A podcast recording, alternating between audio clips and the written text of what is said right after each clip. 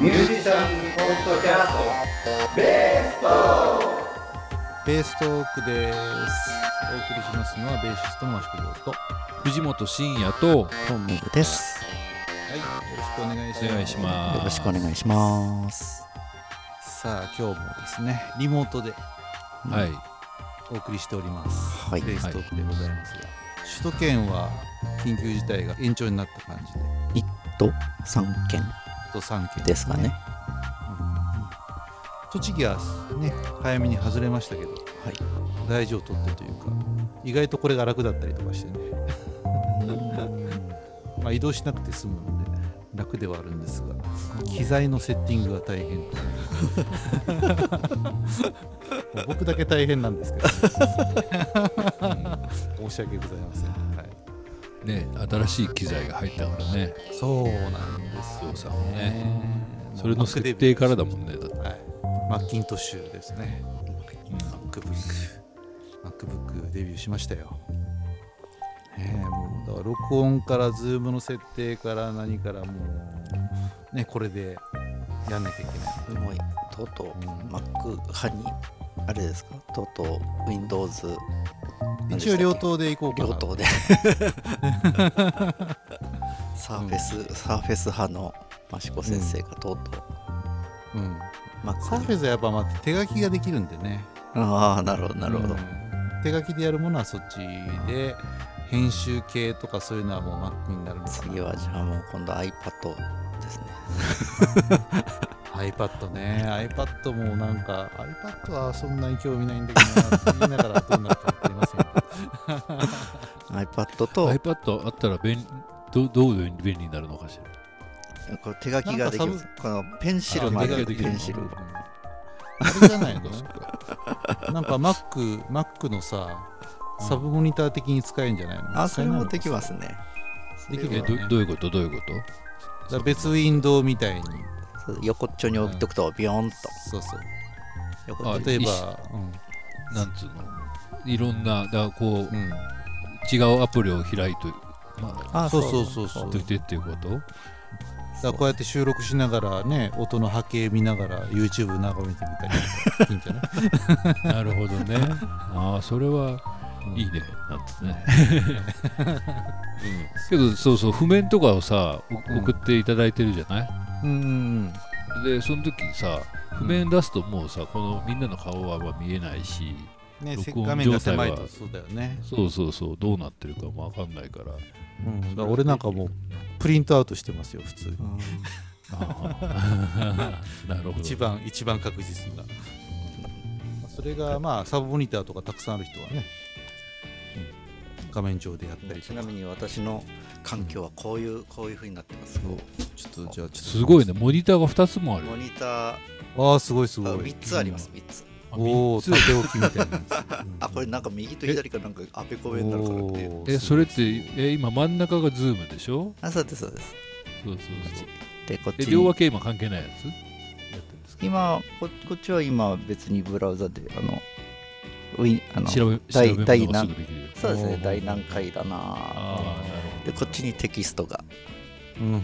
ああ左にねうん今日アドバンスのはいテキストが。あしかも縦縦長だから。縦長になってるんで。あのなんつうの？A4 の譜面が見やすいのね。そうそうなんです。見やすい、そうこれ縦が意外にいいんですよ。うん、縦置きにも対応してるってことですか、横にすれば横にもなる。あもちろんもちろん。そうですうねちょっとこあーディスプレイの設定を変えなきゃいけないですけどね OS と。そういうのもあるんですこういうねのもあります。いやなんなんつうの？だってさもう全然こういうの詳しくないからわかんないけどあのだって一つの Mac で、なんつうの画面が分かれるってどういうことみたいな。うん。なんそういう設定が普通に簡単にできるもんなんですか Mac の方はちょっと私もあの iPad うん。うん iPad で拡張画面ってやったことありますけどそれはあの別アプリを入れるとそういうことができるようになってまあ Windows の場合はこれ今連結してるのでここにそう。ウィンドウじゃなくてデスクトップ別に表示してるって感じですか？そうそう。こここだからミロン？ミロン？ミロン？ミロン？ミおロン？おミロン？ミロン？みたいな。何？大きい一つの画面ってこあとそうですそうです。あ。あーそういうこと。とそういうことね。どっか行っちゃった。あの Windows でも Mac でもできるけどそのなんだ？新しいデスクトップを作るってやり方があるじゃない？へー。新しいデスクじゃあ新しい領域ってことね。もう。うん、だからまっさらなデスクトップを作ってだって指3本でうん。指2本かな？指3本とかで右とか左にスワイプすると違うディスえーデスクトップ画面に行けるんですよ。おおなるほどなるほど。仮想的にあそうそう、仮想デスクトップを何個か作っといてで一発で切り替えるみたいな。うん。画面が3つあればねデスクトップが3つあるみたいなまあ、マ使い方。Mac は Mac で多分そういうねあのうん。複数ディスプレイをつつないでもできると思いますし、うんうんうん。iPad の場合はアプリ入れると目の前の Mac と全然違う iPad がこう連結してるような、それ有線で繋がなくても？そうそうそう w i f i で。おおなるほど。そうサーフェスの時もねできたんですよ仮想デスクトップをピッと切り替えるみたいなね、やりだすとなんかもう大変ですよねでもね。そういうのそうそう。うんう。ん急になんか IT っぽい話を。何の台本もないからもう何が話し始まるのか全く分かんないんですけど。まあね。まあ急に Mac を買ってしまったらこんな私もでも Mac 持ってるっちゃ持ってるんですけどほとんどなんか使,、うん。使い慣れないでなんか結局いろいろ Windows でやっちゃってるので。なかなかなかなかねこうエイヤで戻さないと戻さないとね。新しいとこ行かないと使わないですようん。ね、でも Mac はいいですよね。なんとなくあの iPhone とか普段使ってる人にとってはなんとなく馴染みのある画面でもあるし、うんうんまあそんなわけで、はいそんなわけで。あの無事あの文化庁の補助金の方がですねえーいろいろおりましてですね、すごい。はい、2月中に買い物しなきゃいけないという、おおえーか駆け込みでいろんなものをバッサリバッサリと、ね買っておりまして。えーそんな中でですね MacBook Pro ですね。2015年のモデルで Core i7 のメモリ 16GB で 1TB のモデルが10万を切った値段でありまして、はい、中古でありましてですね。一晩考えて次の日残ってたら買おうかなと思って次の日にありましたので買ってしまったという次第でございます。なんか当時30万ぐらいするスペックなのかな？結構いいですよね。すごいね。うん。だまあ最新の OS が入ってるのでなんだビッグサーってやつ、えうん、なので多分見た目がかなり変わったらしいんだよね。そこからね、藤本さんのは何入ってんの？OS は。これ何？OS ってこれさ何？なのそうシエラ。シエラ。だいぶ古いんじゃない？あれ？うん。あれ？でもアップデートがありますとかってピョコンって出てこないんですか？OS が変わるとかなり使えなくなるソフトがああそれはありますね。対応してから上げるって人が多いよね、うんうんけどねけどやっぱシエラシエラ。うんもうそうなんだ。最近ビッグサーにあげましたけど。うんうんうん。はい。まあでもこれ別にあの上げ上げなきゃいけないっていうあれではないと思うんだけど。これは上げなくても大丈夫なんですか？大丈夫じゃないですか？どうなんですか？セ何を何をどう大丈夫とと セキュリティとかなんか問題あるのかしら？これなそう、ね。何が違うんだろうこね、うん。まあ、セキュリティ全く違うものなのかしら？があれだとちょっと不安ですけれどれソフトソフトウェアアップデートすれば変わるの？そうですね。アップストアかなんかでアップデートを多分検索すると新しいソフトウェアがありますみたいな。うん。うんでアップデートしますか？みたいなうん。のを聞いてくると思います。いろんなソフト使ってたりとかデバイスっていうの？その何、えープリンターとつながってるようなやつが OS に対応してないと一時的に使えなくなっちゃうので、えけどさアップデートのとこ見たけどさうん。あそしたらあもしかするとじゃあもうちょっと古いモデルなんじゃないですか？古いモデルで多分そのビッグサーに対応してないモデルなんじゃないですか。なるほどね。どっかから以前はビッグサーには上げられない、結構 Mac の場合きっちり何何年のこのモデル以降は対応してないとかってあの切られるじゃないですかバチッと、うん。iPhone とか。なるほどね、うん。そうそうこれがね今何年にのやつなんだろうと思ったり。結構うん。私も2014年か15年のモデルなんですけどうん。多分結構ギリだと思います。ビッグサーの対応がだから最初しばらく。2015だからあれかな、でもスペックも違うしな、うん、私はそんなにすごいスペックのものじゃないので。でもちゃんとすごいですよね Mac は。5年落ちでもこの最新の OS が動くっていうのがなんかもう Windows とかだと5年経つと相当なんか辛い感じがなんとなく感覚的に あるんですけれどねなんかなんかすごい強力になってそうだからなんかもうん。うマシンがついていかないそうそうそうそうもうもうなんかもう5年も経ったらもうなんかいつのまあパソコンだなって言われそうな感じで。もう5年が関の山かなみたいに最近は感じてますけれど、まあ Windows が別にディスってるわけではありませんので、はい、Windows も素晴らしいと思います、うなんてん、両方とも素晴らしい両方ともね助け合って生きていけるというですね。Mac からお金もらってませんねベースかよそうね。まあでも見た目は圧倒的にかっこいいよねの方がね。見やすいですねなんか。フォントとかね、単純に綺麗にこだわってるじゃないですか。そうそううん美しいですね。はい。ででですねまああとはいろいろカメラを買ったりですね。あの配信用の機材をどんどん買っております。すごい。これも 4K のカメラをマ2台ほど買いました。これもなんか中古だったんですけどね。やっぱりなんかね買い物するときって今ネットじゃないですかほとんど。ええ。だほとんど Amazon で買ってたんですけどで Amazon の中でも中古とかね探せばあるし買ってたんですけどちょっとね楽天を覗いてみようかなっつってね。楽天を覗いたらですねやっぱ品ぞれ違うんですよね。うん。そっちの楽天の方で Mac も見つけたしカメラも、まあ、4K ビデオカメラっつって、まあ、10万上限とかで探すと結構あって。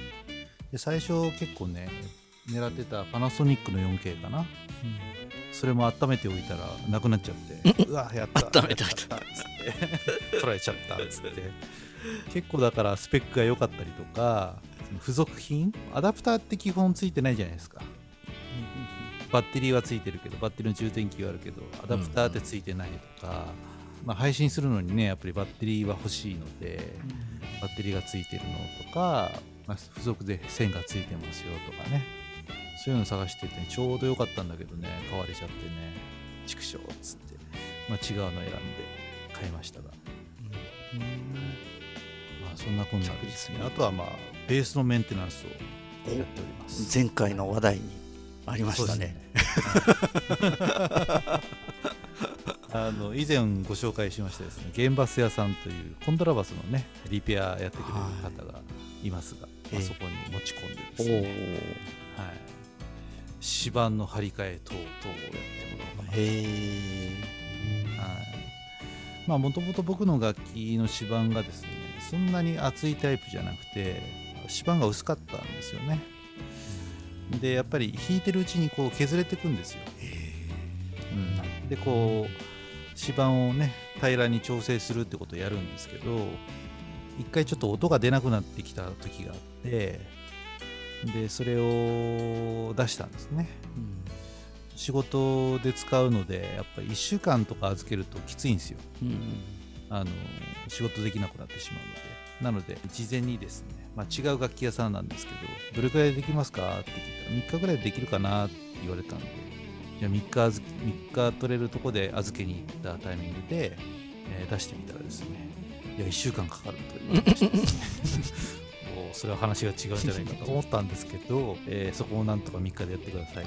というふうになったらですね、まあ、本来はこう平面を出すっていう言い方するんですけど、まあ、指板を一回こうネックから外してそこから平らにする作業にするのかな。うん。そうしないとこう斜めに削っていっちゃうとうん指板が減っていっちゃうわけですよ、うんあの包丁の砥石とか使ったことあります？うんない。なんか真ん中だけ減っていっちゃうんですよね。うんうん。減っていっちゃう。そうそうそう。なので平面な地面とかねそういうところで平らにならしていくんですけどうん。砥石とかねこれねやりますよね。そうそうそうそう。うん。見た目的にはそんなに分かんない程度なんだけどやっぱりこうヘッド部分の方を少し追い込んでいく感じに削っちゃったのでもう次は直せないなぐらいになっちゃったんですよね。うんうんなるほどなのでまあいいけいい機会なのでちょっと厚めの指板にお変えてですねえ。丈夫にしてやろうかなと、うんいう感じです、はい。えちなみにそれってどのぐらいおいくら万円くらいかかるものなんですか？9万円ほどかかるみたいですね、はい、材料費プラス、まあ、工賃ということだと思いますそうですね。まあ、黒炭がね値段が上がってるみたいなんですよ、ないっていうもんね。うん、ベースの指板に使ってるやつですね。へエエボニーってやつですね、え。ワシントン条約とはうん、大丈夫だからもう取ってあるもののね在庫の奪い合いじゃないけど持ってる人うん。ないってね。うん。回してくれるって感じだよね、エボニーっつってもさちょっと茶色がかってるやつ？うん。とかね。黒あれ炭とみたいなかシタン当に真っ黒なやつっていうのが本当に少なくなってきたってなんか言ってたな。ね、やっぱ質が、うん、質が悪くなるというか、まあ、ものによってね、何に使うかですけど、まあ、楽器に使うにはこれぐらいのっていうのはやっぱり少なくなるんじゃないかな。ね僕結構好きだったからね。今結構使ってるベースのうち2本がエボニーじゃない、うん。ね、僕はエボニーのエリキは持ってないんですけど、一番硬いんだよね。うん。要はね。そうそうそうそう。だから割れ割れやすかったりもするんでしょ？硬いから、なんか指板だと。どうなねのかしら、うん、分かんないけどそこら辺。ね、黒がツヤツヤしてるからかっこいいよね。そうなんだよ。そうそうそう、うん。それがねかっこいいなって。真っ黒って感じでね。そうそうそうそう。ローズウッドだとやっぱ茶色っぽいからね。そうそうそう。まあ、オイルとか塗ってあげるとちょっと黒っぽくなるけど、すぐ茶色っぽくなるしましいやすごいね。それをさあの長さ、エボニーをあの長さで厚さう厚く使うって言ったらすごいよね。ん、ね大変だよね、まあそういう大改造というかですね。今入院中でございます。ああそうなんですか、はい。そうですね。あとまあそれに応じてですね、まあ、コマの部分も新しく変えまして、まあ、ブリッジのとこですね、足が2本あってね弦を支えてる部分ですけども、そこも作り直して、はい、あとエンドピンって言って、まあ、ボディの下から伸ばすところがあるんですけど、まあ、そこもですねちょっと割れてきていて、ははい、あのうまいことうまいこと締まらないというかちょっとペンチでねきつく締めないと落ちてきちゃう感じになっていてペンチを持っていかないとこう現場で高さが調節できないですよね、うん、だからペンチを忘れるとお店にペンチないですかって聞かなきゃいけないという。手で締めてると全然弱くて締まらないというところもですね、えー新しいのに変えてもらうと、はい、あとはペグですね。あ もうすごいですね。は、大改装ですね。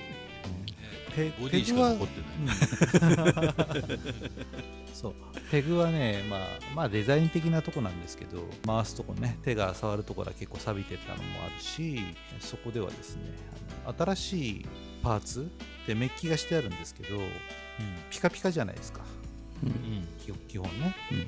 でピカピカすぎるのを変えるといかにもここだけ新しいですよってなってね。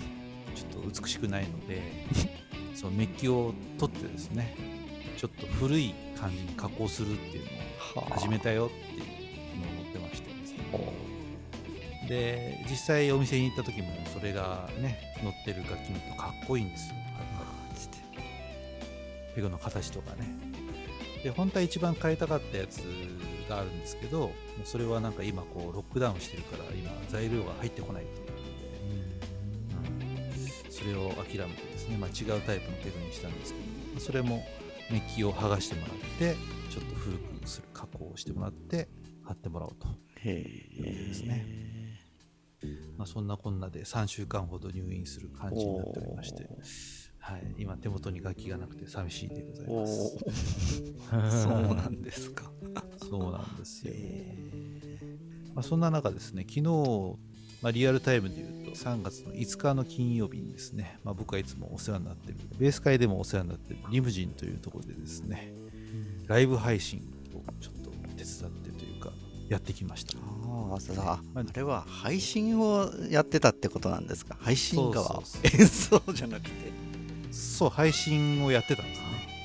はい、だ僕が演奏しているわけじゃなくて演奏しているものを撮ってえそれを YouTube で流すということをやっておりますですね。はい。まあ、しばらくアーカイブは残しておくと思うんですけあ何？ジョーさんが技ど、はい、術さんオペレをやってたのはい、オペレーターというか。なるほどね。はい、カメラを3台用意しうんました、クリックしてもジョーさん弾いてないなと思って。そうなんですよ、はい。で実は見なかった。2ステ2ステの3曲目ぐらいでね1曲弾いてますけどあ、そうなんですか。出るかもみたいなこと書いてあったんでそうそうそうそう。ど。あれ？まあボーカルの方も遊びに来てたのでえ飛び入りしまして、はい、でそこで、えー新しく買った 4K のカメラ2台と、えートムさんからお借りしてますカメラをですね、3台使いまして、えー。スイスイッチングもスイッチングをしながらですねおすごいですね。やらせてもらいました。あじゃああの機材はあのリムジンさんのパソコン？いや新しく新しい Mac MacBook Mac で。お。はい止まらなかったんですね。なんか前やった時はなんか止まっちゃってどうのこうのっていうのがあったけど。その時はやっぱりねサーフェスだったんですよ、うん。その時は。やっぱりじゃあそサーフェスこだとやっぱりちょっと辛くて。そこはじゃあ改善されたってことですねこの Mac でやればもうほとんど何も細かい設定はいじらずに余裕ですよみたいな、うん、うまくいきました。来ました。やおー。っぱそのねサーフェスでやってる時はこういかにこう非力なパソコンで生配信をやろうみたいなね、うんとこを参考にしながらですねここのスペックを、えーここの数値を下げるといいよとかね いろんなこと参考にしてやってたんですけど。なるほど。Mac にしたらですねもう全然。サクッと。あの、うんサクッと。あので YouTube で生配信するとですね電波状況が良好ですとかね、うんえーパソコンがどれくらい負荷かかってますとか言われるんですけど全然もう何もアラートもなく、おー。はすげえ。い、もう前のサーフェスの時はもうパソコンがもう ダメです。頑張っ頑張りすぎですとか。もう全然音しか出てなくてもう画面はもう荒くて荒くて動かないしみたいな感じだったんですけど、そうその時はねあのね遅延っていうのがありましてあのやっぱりどリアルタイムって言っても3秒から5秒とかうんうんうん。遅れて配信されるんですよね、あはいはい。その遅延をなくすのに通常の遅延と超低遅延とっていうなんかこう設定があるんですよ。で当時分かんない時に超低遅延ってやっちゃったんですね、そっちの方がなんかパソコンに優しいのかなってうん思ってて、うん。うん実はすごい逆で。あそうなんですか。超低遅延ってやるとタイムラグがいかに少なくなってやるかみたいな。普通3秒から5秒ぐらいかかるものを2秒とか1秒で配信するよとかね。うん。だすごく負荷が逆にかかる設定にしちゃっていてこうダブルパンチって全然できなかった通常の遅延っていうのが一番負荷がかかんないのかな。なるほどなるほど。そう言葉がよくわかんないですよね。うん普通にパッと見ると超低遅延っていうか、うん、なんか優しいのかなって思っちゃって、そっちのは苦しい設定なんだという、はい、何の話でしたかね 超超 超低遅延。超遅延なんだっあ超超低遅延なのでまあ言葉に惑わされずに生きていきましょう。と 言葉の意味をよく考えて生きていかないと痛い目に遭うよということを、えー実感しておりますが、はい。あでも。昨日の配信は結構普通に流れてそうですね。私もチェックしてなくてじゃあ後で拝見したいとはい思います、アーカイブは残ってると思うのでぜひはいワンステとツーステでマイクの位置が変わってますので、えーその辺の違いも分かればいいかなと思いますが。えジョーさんの YouTube にあるの？そうあの Facebook に1回載っけたやつがそこからリンクでいけると思いますが、これはアーカイブ何日とかあるのかしまあ、2週間ぐらい残そうかなという感じですからら、ね、そしたらこれこの放送放送の時はあるのかな？ないかもしれないですが またあの2週間後の19日の金曜日にまた同じように生配信があなるほど。なるほどあそれはいいですね、じゃあそれで、まあ、興味のある方は、ね、私の名前で Facebook で、えー検索してもらえればやってますよみたいなことを言ってるかもしれないですね、はいまあ、これがこなれてくればですね、えーまあ、現場に30分ぐらい前に入って配信のセットをしてですね、えーカメラのスイッチングも自動でできるようになったのでそれでセッティングして自分でライブをやってっていうできるかなというところまでいきたいと思っております。はあとうとうでもすごいですね。このこの話をしてたのはい。つでいつの話でした去年の暮れこのスイッチャーを買ったのスイッチャー買ったのはそれぐらいですよね、ですよね半年でその半年まで経ってないですか？うんその時はあの文化庁の補助金の第1弾が終わって、ちょうどその配信をやろうと思った時にその文化庁の補助金があこっちに使えばよかったなと思いながらそっちに使えなくてなのでねパソコンとかも買い替えられずにいかにこう機材がうんうん投資中でなんとかしようって思ってたんですが、はい。まあ、この度ねめでたく第2弾というのが出ましたので,、はい、でその時に買ったスイッチャーとかは実はこう期間の範囲外で そこの経費はちょっと認められなかった、あうん。これから買うものに関してはまあちょっと補助してもらえるということで、はい、カメラとかねそういうところに使わせてもらいましたが、はいまあ、付随してまあベースの修繕代にも使わせてあなるほど。非常に着実にでも良かったですね。進化してね良かったです。そうですね。無理やり進化させられてる感じしますよね。本当にこんな。ねえもうこういうねコロナの世の中なければ全然興味のなかった分野なので、うん。ね。本当よね。うん、リモートでねこんな録音したりとかね。うんでも便利ですね顔これね。顔見て話した方がねやっぱり楽しいしねとか思うんですけど。そんな感じ楽しみですねこれから、はい。じゃあ。うん。もしかするとベース会も生まあ、パッとリ配信、モートでできれば、うんできちゃうと思いますね。あのトムさんが普段使ってる Zoom のうん。あのあはいはいはい、ねレコーダーとか、はいパッとつないでできると思うし、そうですよね。うん、そしたらまあカメラもう1台ぐらい持ってってね、来なくなっちゃったら困っちゃいますけどねなんですよね。まあ、あとはこんなにダラダラやってんのかみたいな。はい、そういうことなので、まあその辺はあんまりねあれですけど、はい。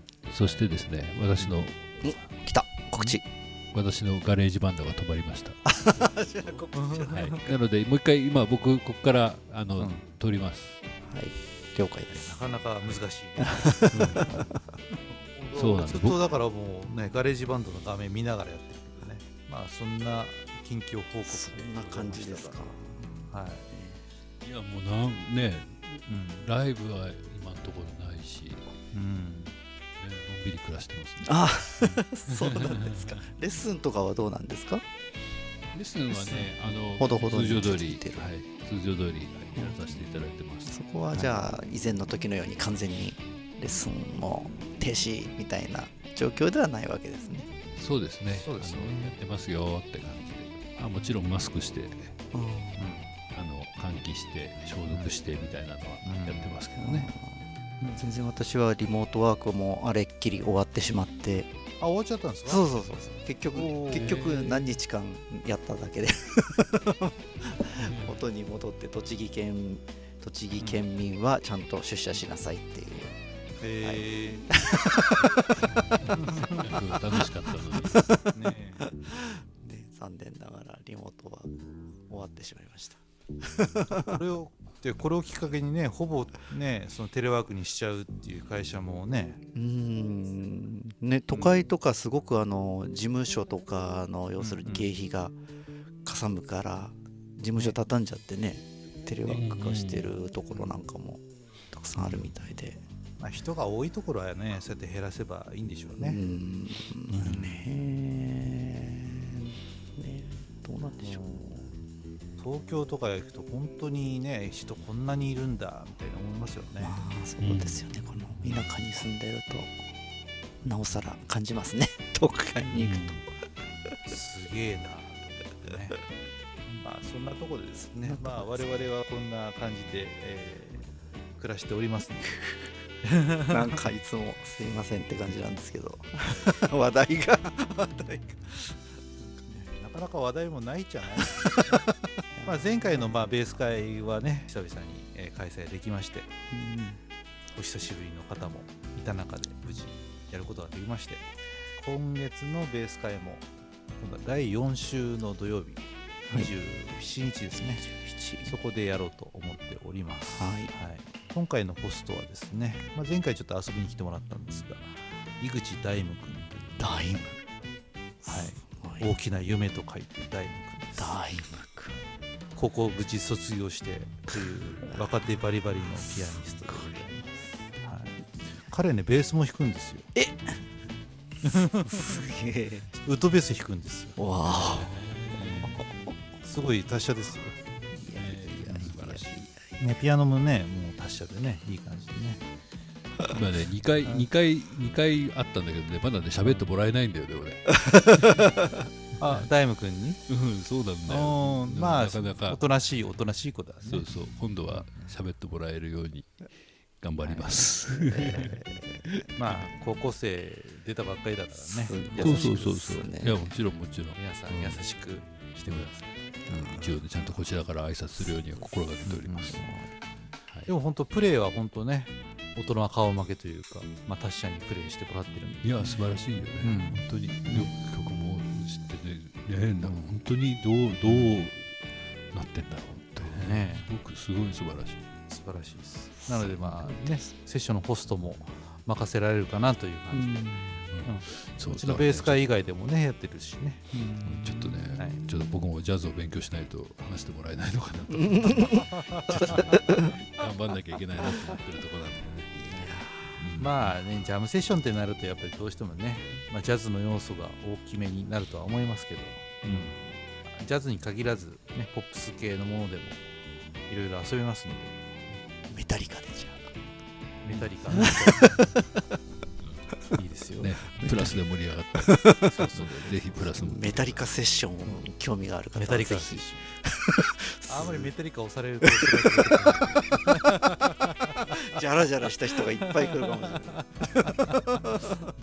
えドラムの颯太君も来るのかどうですかね？お時間あったら来てくださいね。って話はしてます。ね、はい。すごい2人とても素敵ですよね。ね。いやーそうですねヤングパワーが。ベース女子の方はぜひちょっとね。そうそうそう。若い。若い。若い男がいますよ。男がいます。からぜひ。ぜどうしてもおじさんばっかりかなと思ひわれてそうですよね。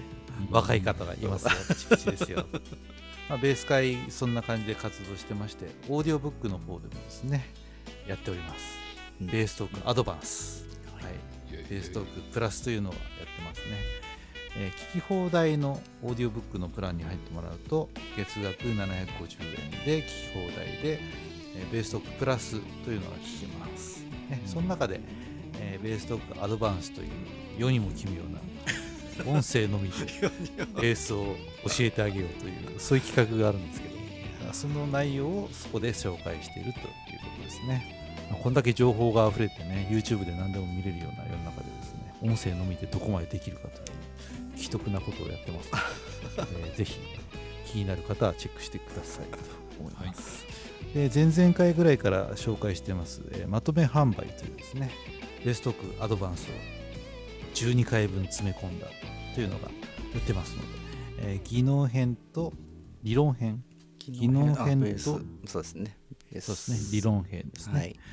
はい、その2つが絶賛2000円税別で売っております、はい、この間売れてましたね。あのまた広告来聞いた中でね。方はい。その買ってくれた人が聞いてくれてるかもしれませんがぜひですねあの一報くださいということで一報いただけるとどんどん質問してもらって構わないよということにしてますので、はい、買ってこれも聞いてますっていう人はですねぜひこうベース会のホームページの方からメールが送れる感じですか？ああそうですね。メールでもあの SNS のメッセージでもそうですね。よろしいかとまあ、何思います、何かしらの形で、えーアクションしてもらってですね手厚く還元いたしますはい、ぜひ利用してもらって構わないと思いますしくお願いします。はいはい、ということでこの後はベーストプラスもぜひ聞いてください。ということで、お送りしましたのはベーシストの益子城と、は藤本慎也とトムでしたい、ありがとうございました。ありがとうございました、ありがとうございました